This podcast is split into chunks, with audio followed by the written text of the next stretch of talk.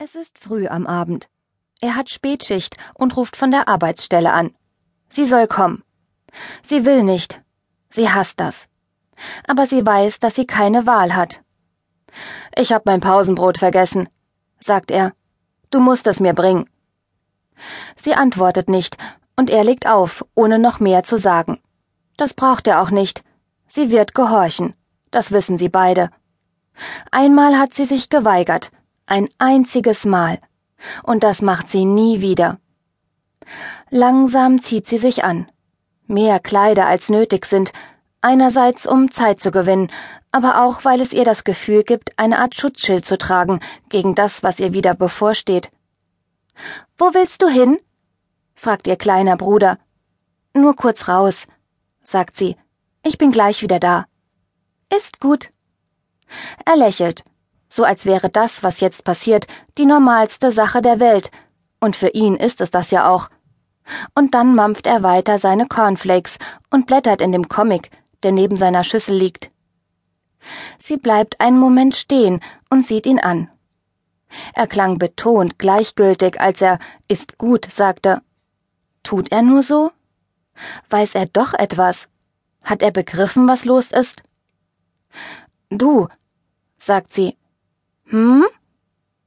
Er blickt von seinem Comic auf, den Mund voll. Er kaut und schmatzt.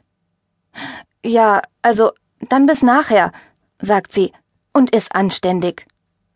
Er winkt mit dem Löffel und schaut wieder in sein Heft.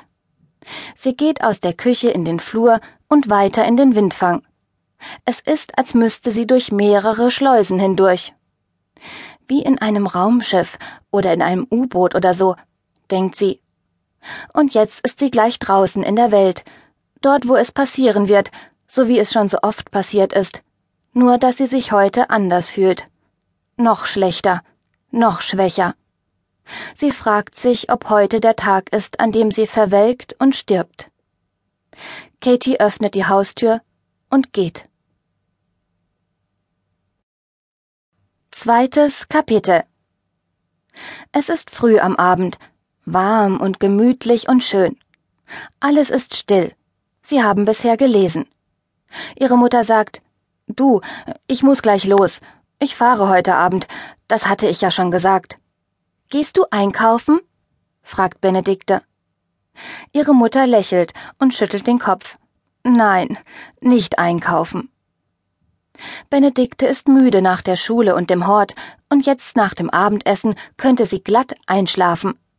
Sie liegt angezogen auf ihrem Bett, oben auf der Bettdecke. Sie dreht den Kopf zu ihrer Mutter, zieht einen Zipfel der Bettdecke bis unters Kinn und gähnt. Die Bettwäsche riecht frisch gewaschen und ist weich. Sie fühlt sich gut an auf der Haut. Schlaf nicht ein, sagt ihre Mutter. Nein, mach ich nicht. Ich muss gleich los, sagt ihre Mutter wieder. Sie schaut auf die Uhr. Ich werde eine Weile weg sein. Ich weiß nicht wie lange. Mm. Benedikte rollt sich zusammen, schließt die Augen und lächelt schläfrig, während sie ihre Mutter ansieht, die neben dem Bett auf einem Stuhl sitzt und ein aufgeschlagenes Buch in den Händen hält. Fünf Freunde machen eine Entdeckung, heißt es. Und sie hat daraus vorgelesen, weil Benedikte noch nicht so gut lesen kann. Die Mutter legt ein Lesezeichen zwischen die Seiten. Sie steht auf, beugt sich zu Benedikte hinunter und gibt ihr einen Kuss auf die warme Wange. Nicht einschlafen, sagt sie wieder. Sonst kommst du heute Nacht nicht zur Ruhe und du kannst nachher nicht Tschüss sagen. Mm. Die Mutter zögert, bleibt über das Bett gebeugt stehen.